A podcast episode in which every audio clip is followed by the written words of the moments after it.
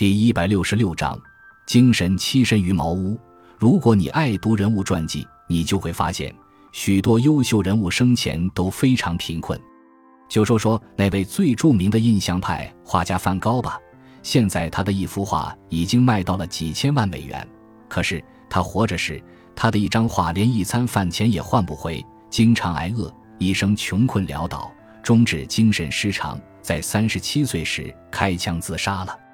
要论家境，他的家族是当时欧洲最大的画商，几乎控制着全欧洲的美术市场。作为一名画家，他有得天独厚的便利条件，完全可以像那些平庸画家那样迎合时尚以谋利，成为一个富翁。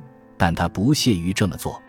他说：“他可不能把他唯一的生命耗费在给非常愚蠢的人画非常蹩脚的画上面。做艺术家并不意味着卖好价钱。”而是要去发现一个未被发现的新世界。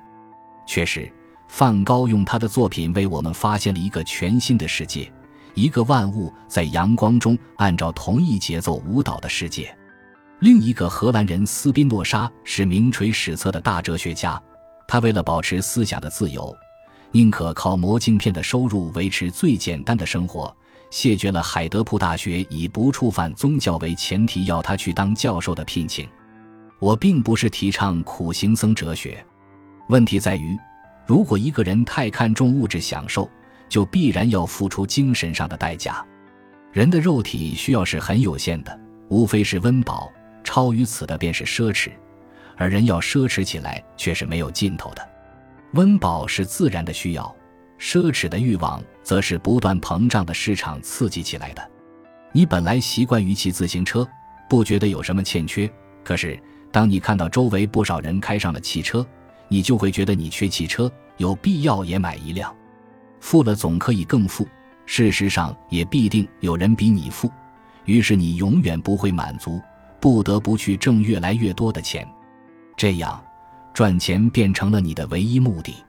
即使你是画家，你哪里还顾得上真正的艺术追求？即使你是学者，你哪里还会在乎科学的良心？所以。自古以来，一切贤者都主张一种简朴的生活方式，目的就是为了不当物质欲望的奴隶，保持精神上的自由。古罗马哲学家塞涅卡说得好：“自由人以茅屋为居室，奴隶才在大理石和黄金下栖身。”柏拉图也说：“胸中有黄金的人是不需要住在黄金屋顶下面的。”或者用孔子的话说：“君子居之，何陋之有？”我非常喜欢关于苏格拉底的一个传说。这位被尊称为诗中之诗的哲人，在雅典市场上闲逛，看了那些琳琅满目的货摊后，惊叹：“这里有多少我用不着的东西？”喝。的确，一个热爱精神事物的人，必定是淡然于物质的奢华的；而一个人如果安于简朴的生活，他即使不是哲学家，也相去不远了。感谢您的收听。本集已经播讲完毕，喜欢请订阅专辑，关注主播主页，更多精彩内容等着你。